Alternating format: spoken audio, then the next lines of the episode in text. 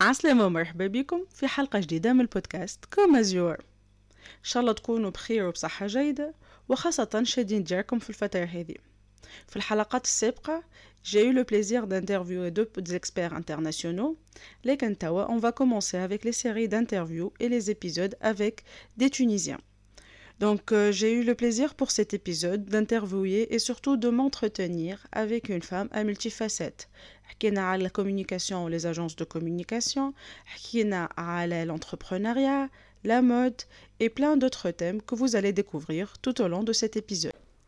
اليوم un invité spécial. Notre invité aujourd'hui est une fashionista, marketeuse, stratège, entrepreneur, maman, manager et plein d'autres choses and who knows what's next. Aujourd'hui, nous avons le plaisir d'accueillir Amel Galoul, directrice générale de MEMAC Ogilvy. Marhaba Amel. Merci Bahia en fait, ML, pour commencer, باش نحكيو برشا حكايات سورتو الاسامي اللي سميتهم الكل نو ماهيش ماك العباد اللي تلصق حاجه ولا تحضر نهار في كونفيرونس وتحط تولي استراتيج ولا اكسبيرت نو الكلهم لي زيتيكيت اللي حطيتهم لها من الاول سي بيان ميريتي يا توت اون هيستوار ديريير et on va essayer de évoquer chacune des labels ولا des plutôt des étiquettes اللي لصقتهم لها منين جاو وعلاش Amel, en fait, on s'est croisés euh, professionnellement chez UM à Macan. Mais avant, je l'ai repéré sur les réseaux sociaux. C'était cette fille. Peut-être la couverture de le podcast. Elle portait une robe blanche, si je me rappelle bien. Après, elle va me corriger. Il y avait quelle blouse à four? Et surtout, le décalage un peu, mais qui était très beau, c'était des Doc Martens.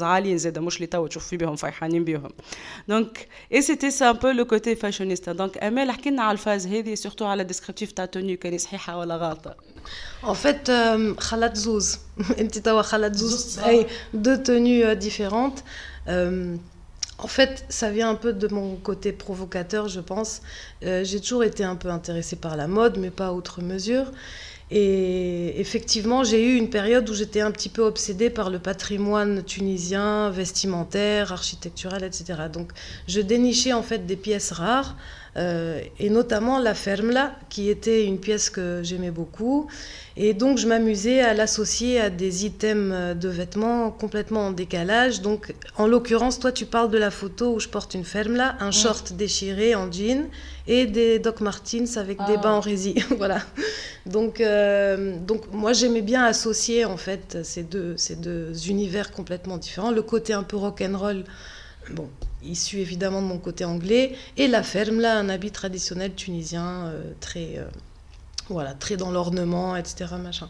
Donc il y avait cette tenue. Et l'autre tenue dont tu parles, c'est effectivement une robe de mariage vintage que j'ai dénichée dans une boutique d'occasion et que j'ai portée avec des Doc Martens pour une réunion orange, je crois, chez Macan. Chez Macan, on avec des limites, bien sûr. Et côté fashioniste, donc, comment tu l'exprimais à l'époque? Bon, le label on parle de l'époque où 2013. 2013, je crois même avant, disons euh, début 2010 ou le donc il n'y avait pas cet Instagram, il n'y avait pas ce YouTube, Facebook, euh, limite Donc comment tu exposais, disons, euh, ton côté fashioniste, tes styles et tes goûts? En fait, ça a commencé effectivement J'étais intéressée par le journalisme en fait, bon, très, de manière très euh, modeste et artisanale, hein, c'est-à-dire que je n'ai pas du tout de formation de journaliste, mais j'aimais bien écrire et, je commentais un petit peu euh, des choses que j'observais, etc. Donc ça a pris la forme d'un blog à un moment donné, bon, qui a fait son temps, enfin il a pas, je ne l'ai pas, je l'ai pas fait perdurer en tout cas, mais il y a eu aussi des petites collaborations avec Moaz Achour, avec euh, Kenza Fourati, euh, Sofia Galetti, donc des petites choses très haka ponctuelles, mais j'ai pris beaucoup de plaisir à travailler avec ces gens et à voilà, donner un petit peu mon avis, ma vision des choses euh, autour de la mode, autour du design, autour de l'artisanat d'une manière générale. Donc c'était très artisanal, vraiment c'est le mot. Et c'est à partir d'une passion et c'était spontané. Exactement. Juste les laissements fins, qui du blog, c'était vraiment un blog. Il y avait des plateformes qui existent encore, mais qui ne sont plus en vogue. Donc, euh, c'est une plateforme où tu peux qui me blog, qui me WordPress, moi Instagram, bah, du coup, blogueuse. Et après, voilà, il y avait la casquette comme l'univers, les mais déjà, tes premières expériences et tes premiers débuts, en passant pour le poste de à l'époque à UM et Macan, qui était planeur stratégique, donc pour Orange, pour Coca, pour plein d'autres marques, c'était les marques de l'agence. Et aussi, c'était quoi, ce, qu'est-ce qui fait un planeur stratégique Bon, je me rappelle qu'elle m'a conté trop on craque la strat, les mêmes خدمت معك ما كنتش نفهم كش تعمل نعرف اللي باش تبعثوا حاجه donc comment exactement c'est quoi craquer la strat et c'est il consiste à quoi et bien sûr les débuts باش تلقى روحك planeur stratégique Amel alors en fait, euh, d'abord pour répondre à la première question, je suis tombée dans la pub complètement par hasard, au détour d'une rencontre en fait, et je me suis retrouvée effectivement, c'était en 2007 je crois, euh, j'ai été embauchée ici à Memako Gilvy en tant que account manager ou exécutif d'ailleurs. J'ai commencé en tant qu'account exécutif et comme j'avais un profil très littéraire, euh, j'ai naturellement en fait euh, viré vers le poste de planeur stratégique et c'est Sherif Ben Slamia qui était à l'époque business director de l'agence qui m'a formé au planning. Donc un planeur c'est quoi? Euh, Un planeur c'est quelqu'un qui va analyser des données relatives à, la marque, au marché, des tendances, des insights consommateurs. Donc c'est de l'analyse et c'est aussi la personne qui va orienter en fait euh, le plan d'action de communication d'une marque et l'exécution créative. Donc c'est analyse et orientation en fait.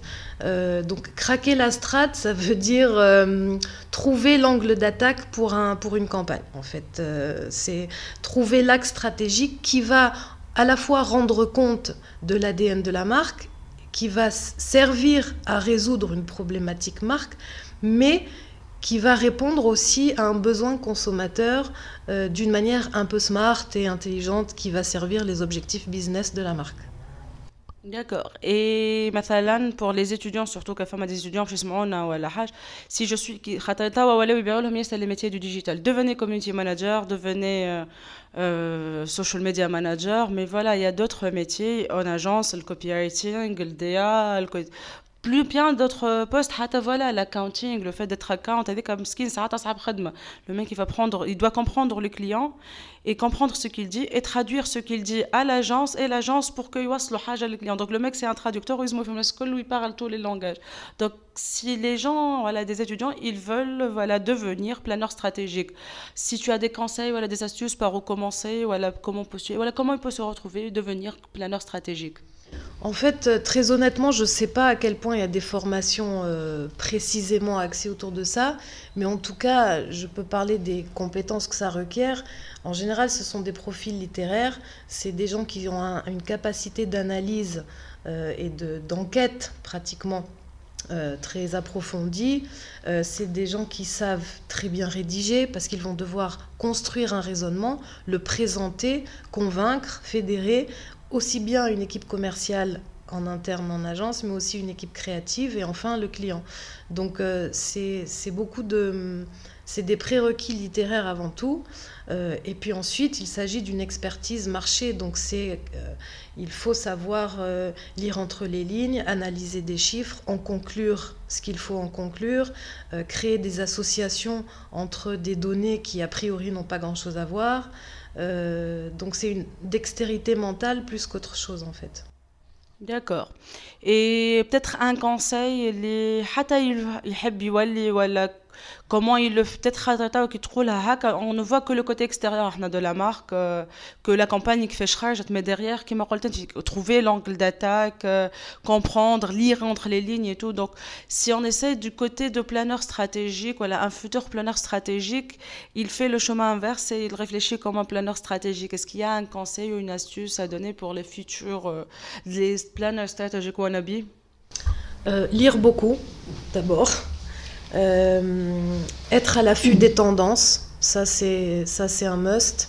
Euh, tendance consommateur, tendance marché, tendance secteur, euh, tendance voilà digitale aussi, c'est-à-dire que le planning stratégique il s'applique à absolument tous les canaux de communication, tous les secteurs d'activité. C'est un poste absolument clé. C'est une étape clé dans toute, euh, dans, dans, toute approche euh, de communication d'une manière générale. Donc beaucoup lire. Euh, et, et, être voilà observer les tendances du marché et connaître sa cible. Et son client aussi. Bien sûr. لازمك تفهم الكليون ساعات تعرفوا اللي من قبل ما تبروبوزي له حاجه باش يقول لك لا ليه pour n'importe quelle raison il n'est pas prêt il n'a pas le budget le marché parfois il n'est pas prêt on ne peut pas se permettre d'oser de chaise le marché نتاعك vers une direction c'est pas le moment donc le planeur stratégique ماهوش اللي قاعد مسكر على بيرو وجوست يكتب في لي باوربوينت ما يعصر في مخه et après le planning stratégique et la com 2014 je me rappelle il y avait un événement les filles ton côté اللي حكيت عليه من الاول que tu aimais les pièces, euh, les pièces uniques, le côté artisanal, les créateurs. Tu avais toujours euh, dit, ma fille, oui, je que un créateur, une pièce qui se démarque des autres, les pièces entre guillemets commerciales. Et là, 2014, on voit naître une initiative qui s'appelle El Bazar. Et c'était le premier marché de créateurs éphémères. Il y a eu deux éditions, si je me rappelle bien. Trois, trois, trois, celle de Sauce, oui.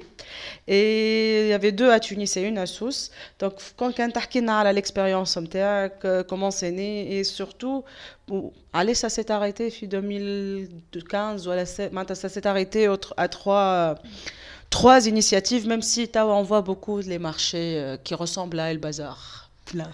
Oui, il y en a beaucoup maintenant. Euh, effectivement, euh, alors au départ, c'est parti d'une envie que j'avais avec une amie, euh, donc la cofondatrice qui est Elodie Dessor, et ça partait d'un principe simple, c'est qu'on avait, on connaissait beaucoup de, jeunes créateurs tunisiens qui faisaient des choses très intéressantes, aussi bien en textile, en, maroquinerie. Il y avait des créateurs qui créaient des choses à partir euh, qui s'inspirait en tout cas du patrimoine tunisien, mais qui les modernisait, qui donnait un, style vraiment très nouveau. Et on retrouvait des objets euh, pour la maison, pour l'enfant, euh, pour la femme, etc. Donc on, on est parti du constat que ces créateurs, en fait, n'avaient pas ou peu d'occasion de montrer leur travail. C'était des gens qui avaient au mieux une page Facebook mais en fait, ils avaient rarement l'occasion de se confronter à un public, si ce n'est pas du tout d'ailleurs. Donc on a eu l'idée, c'est parti vraiment bêtement de tiens, et si on organisait un, après-midi shopping euh, et ou quelques créateurs et on leur donne voilà une scène pour exposer leurs objets, leurs créations, etc. On n'avait rien à y gagner, hein, vraiment littéralement. C'était juste pour le fun. Euh, bon, on a eu la chance d'avoir un petit sponsor à l'époque que je ne citerai pas, qui nous a un peu donné un coup de main pour euh, le côté logistique, pour prendre en charge certains, les impressions, euh, etc. Mais euh, on a été entouré de, gens formidables, comme le, DA qui a fait toute l'identité graphique de El Bazar, qui est Reis Defi, plein de copains qui ont contribué d'une manière ou d'une autre, Ayman Soussi qui est aussi directeur artistique. Enfin, voilà, on était très bien entourés. Euh, et on a organisé cette, euh, journée, euh, c'était en avril à la Marsa à Horta en 2013, 2014. Pardon. Et voilà, la mine a, je pense, une quinzaine de créateurs et ça a été un succès fulgurant. On s'y attendait pas du tout. C'était plein du matin au soir. Ça a duré un jour pour la première édition et les créateurs étaient tellement en demande et le, public aussi qu'on a fait une autre édition très peu de temps après qui était à l'Agora. Euh, et là, c'était sur deux jours avec DJ set le soir. Enfin voilà, ça a pris un peu une autre tournure après. Et, ensuite, il y a eu une troisième édition à Sousse, euh, sous la thématique de la plage, la fiesta, etc. Et, finalement, il y a eu aussi une quatrième édition, mais autour de la. C'était El Bazar des Mamans. Donc là, ça a été rebaptisé, c'était à Cogite, et là, c'était vraiment focus sur les créateurs qui font des choses autour de la maternité, de la puériculture, euh, le service pour la maman, les, nouvelles familles, etc. Donc euh, voilà, c'est vraiment parti d'une idée un peu naïve que bah, on connaît plein de gens qui mériteraient d'être vus et aidons-les parce que moi je viens de la com, Elodie venait du project management, donc à deux on a organisé ce truc, on s'est occupé de la com de A à Z toute seule et voilà, après, d'autres ont pris le pas, donc c'est très bien, on en a inspiré beaucoup. Et après, c'est, on n'a plus eu envie de faire la même chose. Donc, euh... que j'ai assisté à trois. Le quatrième, bon, j'étais hors cible, le bazar des mamans. Mais aussi, voilà, j'aimerais, je voulais juste ajouter qu'à l'époque, il n'y avait pas le hacker à l'ampleur des réseaux sociaux. Les créateurs qui m'ont dit maximum ont une page Facebook et il n'y avait pas cet Instagram, il n'y avait pas le marketing de l'influence.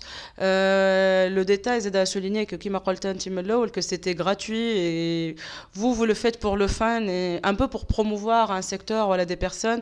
Mouchki Matawa, c'est devenu vraiment une le bazar surtout période Noël marché de Noël في البلايص الكل يظهر حتى في امي يظهر باش تعملوا في الجنينه et c'est devenu bon c'est bien c'est euh, c'est bien d'avoir ces initiatives aussi même si c'est à but lucratif et commercial et بالعكس عبد دابا باش يخدم عليك كما قلت انت لوجيستيك تقف ساعات وقت اللي تعمل et c'est des initiatives qui continuent aussi il n'y avait pas ce, cette conscience à l'époque pour l'artisanat tunisien en ولا اللي تشوفوا فيها توا ولا des associations qui travaillent pour la protection ولا pour la promotion des créateurs qui les Bitoun si et donc c'était un peu avant-gardiste et qui m'a dit c'est bien qu'on a lancé en 30 ans Amel voilà plutôt بعد un changement un grand changement même personnel et les زاد يظهر لي لزق d'autres changements في الكارير نتاعك donc من البلانينغ stratégique et les marques وكل شيء وفي بير وتخدم de مصباح للعشاء disons, euh, des horaires administratifs. cette grande tournure euh, que le personnel et professionnel euh, En fait, j'ai eu mon petit garçon qui a maintenant 4 ans. Donc, à ce moment-là, j'ai fait le choix de de travailler à mon compte parce que j'avais besoin de davantage de liberté et je voulais un autre style de vie pour pouvoir un peu mieux profiter de ma grossesse et, des premiers mois en tout cas de mon fils. Donc, euh, donc je me suis mise à mon compte en tant que consultante en communication. Donc ça c'est quelque chose qui a duré trois ans et c'est à partir de là en fait c'est en vivant, c'est en étant jeune maman, euh, auto-entrepreneur d'une certaine manière en tout cas travailleur indépendant, que j'ai fait le constat que euh, quand on est jeune maman, on est très seul, on est très isolé. Quand on est travailleur indépendant, on, peut vite aussi être très seul. Et d'ailleurs, le, travail de planeur stratégique peut être très solitaire à certains moments, euh, même s'il est aussi très collaboratif. Mais on passe aussi beaucoup de temps seul à lire et à écrire. Donc, euh, et du coup, je regrettais un peu d'être aussi isolée. Donc c'est parti d'abord de ce premier constat. Le deuxième constat, c'est que je cherchais des endroits pour travailler. Et euh, les, coworking space mm, qui étaient sur la place ne correspondaient pas à ce que je cherchais. Ça correspondait pas d'abord à mon secteur d'activité, ça correspondait pas à l'ambiance que je voulais y retrouver. On y voyait beaucoup plus d'hommes que de femmes. Je m'y sentais pas à ma place. C'était souvent des univers très tech euh, ou très finance. Enfin, je m'y reconnaissais pas. Donc, euh, donc euh, avec euh, deux amis avec, qui je suis devenue associée, on a eu l'idée de créer Bloomy, qui est donc le premier coworking space baby friendly, qui avait la particularité d'accueillir en fait des jeunes travailleurs indépendants, mais avec leurs enfants en bas âge. Donc, en gros, le coworking, il avait aussi une salle dédiée aux enfants de moins d'un an où on pouvait euh, allaiter son enfant tout en travaillant, on pouvait le coucher quelques heures, il y avait un micro-ondes pour faire chauffer le lait, enfin il y avait tout un tas de, d'outils et de facilités pour, euh, pour les jeunes mamans ou les jeunes papas d'ailleurs. Hein. Euh, donc voilà, c'est Bloomy. Ça n'a pas duré longtemps parce qu'on s'est vite rendu compte qu'on avait besoin d'agrandir et que voilà, le public était au rendez-vous, mais on avait besoin d'avoir une offre commerciale en tout cas plus riche. Et euh, on n'a pas donné suite au projet parce qu'il aurait fallu faire une levée de fonds, etc. Et entre-temps, euh, les trois associés que nous étions euh, ont été sollicités sur d'autres choses. Donc voilà, ça n'a pas, pas encore vu le jour, mais entre-temps, d'autres ont pris le pas, là encore. Donc ça, c'est une bonne chose. Donc clairement, on a adressé un besoin à un moment donné. En tout cas, on a mis le doigt sur quelque chose d'utile. Donc ça, c'est déjà une bonne chose en soi on, a mis aussi l'accent sur le fait que, en tout cas, on a identifié un besoin qui, a clairement fait écho. Euh, donc ça a permis en tout cas de promouvoir l'idée selon laquelle voilà, euh, les femmes ne sont pas assez représentées, leurs besoins ne sont pas assez adressés. Euh, et ça, c'était tout à fait nécessaire. Donc ça, déjà, j'en suis très contente. Et le côté personnel, professionnel, disons, vous êtes passé de l'autre côté, les entrepreneur. Donc euh, déjà, le lesson learn, on peut pas commencer seul. Comme je il y a deux partenaires, et ça, les investisseurs qui on investit dans une société, il fait à trois. Allez, trois, باش حتى في الفوت فما واحد كي ترانش كان واحد فيهم لق مات سبحان الله ربي هز نتاعو تعاركوا نقل حاجه il reste le projet il reste fonctionnel on n'a pas donné, investi dans un projet ou l'IMC. Mais que ce soit la carrière de consultante, ou la carrière le passage entrepreneur, ou la côté organisation d'événements, peut-être le vécu en côtoyant ces artisans, il n'y a pas de des leçons apprises ou des conseils ou surtout des erreurs à éviter tu aurais espéré انت كان حد قالهم لك قبل pour que ça t'évite انت حتى بتضيع وقت مثلا euh, je pense qu'il n'y a pas de. Toute, toute expérience est bonne à prendre, euh, je pense. Euh, après, le conseil, moi j'ai eu la chance d'être entourée, ou en tout cas d'avoir entrepris avec des amis. Euh, d'abord, ça permet de partager, parce que c'est très dur d'être entrepreneur. Il y a des moments très difficiles, il y a des, moments où on se sent seul, il y a des moments de gros doutes, etc. Donc c'est très important d'avoir quelqu'un euh, avec qui euh, on va voilà, partager ses angoisses, on va aussi partager les joies. Enfin, il y a ce côté-là d'abord. Et puis, j'ai eu la chance aussi de travailler en collaboration avec des gens qui étaient hum, avec qui j'étais complémentaire. On avait des compétences très différentes, on avait eu des expériences de vie très différentes qui finalement nous ont permis d'avoir un, point de vue et des horizons un peu plus larges que si j'avais été seule. Euh, donc ça, démultiplie les opportunités, euh, donc ça facilite beaucoup de choses. Donc principalement, voilà, bien s'entourer. Après, au-delà des associés et des partenariats avec qui on, voilà, on se met en, projet, c'est aussi l'importance de s'entourer d'une manière plus large. Euh, il ne faut pas hésiter à collaborer, à partager ses idées. Il euh, ne faut pas avoir peur que quelqu'un nous pique une idée, etc. On, a beaucoup plus à gagner d'avoir partagé une idée que le contraire. Euh, et surtout, surtout, être ouvert à accompagner d'autres plus jeunes, ou en tout cas qui commencent qui sont au début de leur projet quand nous, on a déjà bien évolué. C'est très important cette entraide euh, dans l'univers entrepreneurial d'une manière générale, entre femmes évidemment aussi. Euh, donc c'est comme ça qu'on va pouvoir développer un projet, je pense. Et là, retour aux sources, si je ne me trompe pas, tout a commencé ici à Memak Ogilvy. Et là, on revient, disons, en force. Autant que directrice générale, déjà, la casquette, tu free time, ou je travaille pour mon propre compte, ou à l'entrepreneur. Euh, oh, tu gères une équipe et un portefeuille client et l'historique d'un hein, MIMAC et tout. Donc, à l'expérience heavy. Qui fait Est-ce que le transition libre ou responsabilité, comment cette expérience se passe jusque-là?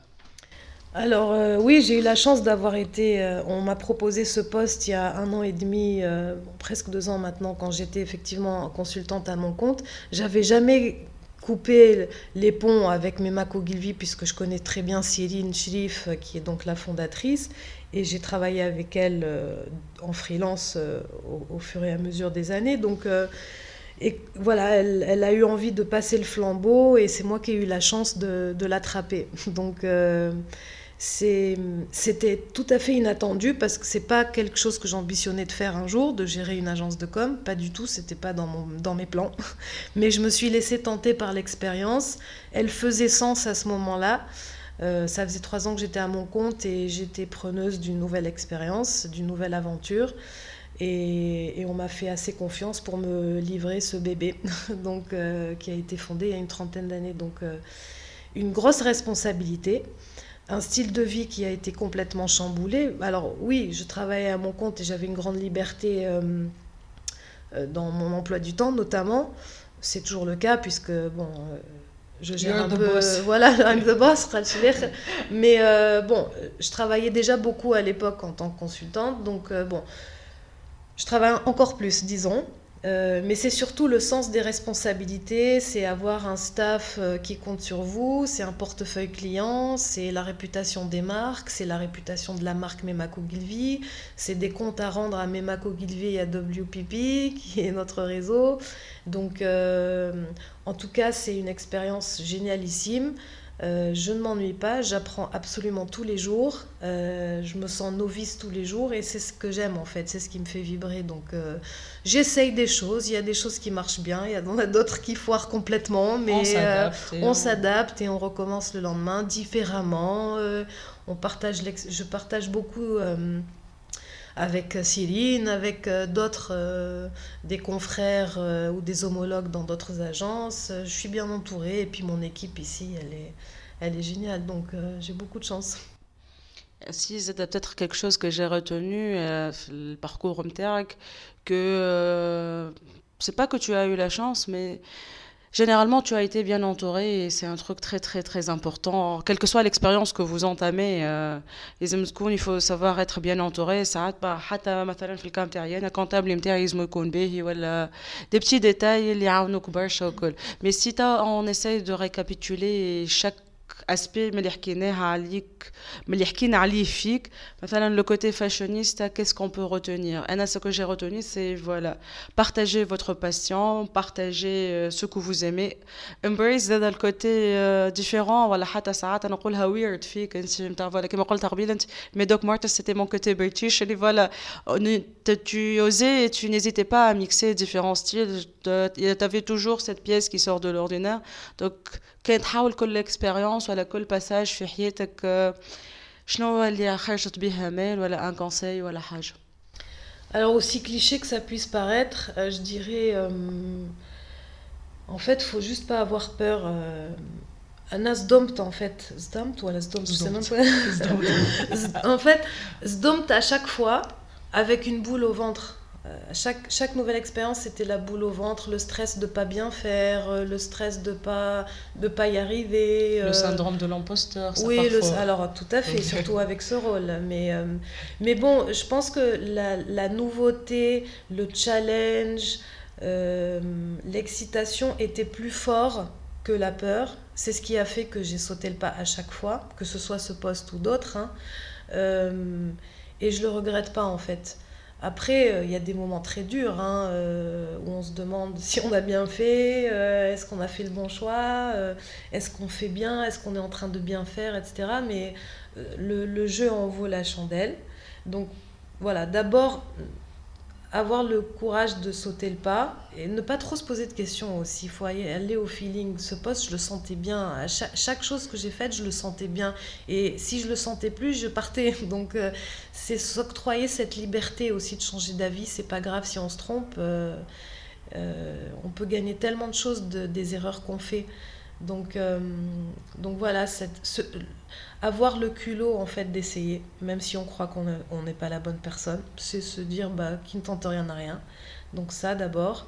Et puis euh, l'intégrité en fait, euh, c'est aussi un, des fils conducteurs. Euh, je, savais par exemple pour ce poste que mon style de management allait être très différent de celui de Céline, mais je l'ai assumé. Et d'ailleurs j'ai eu la chance d'avoir été encouragée aussi par elle la première, c'est-à-dire que à partir du moment où les gens sentent que vous êtes euh, genuine, ils vous laissent une chance. Donc autant en profiter. So Emel توا بعد هذا اللي حكيناه الكل اللي تبارك الله toutes ces expériences ces, ces passages what's next فين روحك ولا qu'est-ce que le futur te réserve en tout cas, le futur proche, c'est clairement de développer l'agence euh, et, de, et de, voilà, de développer les équipes et les marques euh, qu'on nous a confiées. Et le côté fashioniste et créateur, au terre, il y a un mix de l'agence qui fait je pense que quand on aime la mode, ça, ça nous quitte jamais vraiment. Après, je l'exhiberai peut-être pas autant que quand j'avais 30 ans, mais, euh, mais je prends toujours de, du plaisir à mélanger, à mix and match, et je m'intéresse toujours à la mode, mais d'un peu plus loin, disons. ان شاء الله حلقه اليوم تكون عجبتكم كان عندكم اي كيستيون ولا اي ريكومونداسيون بور ان تيم ولا بور اون بيرسون ا انترفيوي نيزيتي با مون فير بار اي خاصه ما تبخلوش بالبارتاج نتاع الابيزود هذا يعطيكم الصحه وابيانتو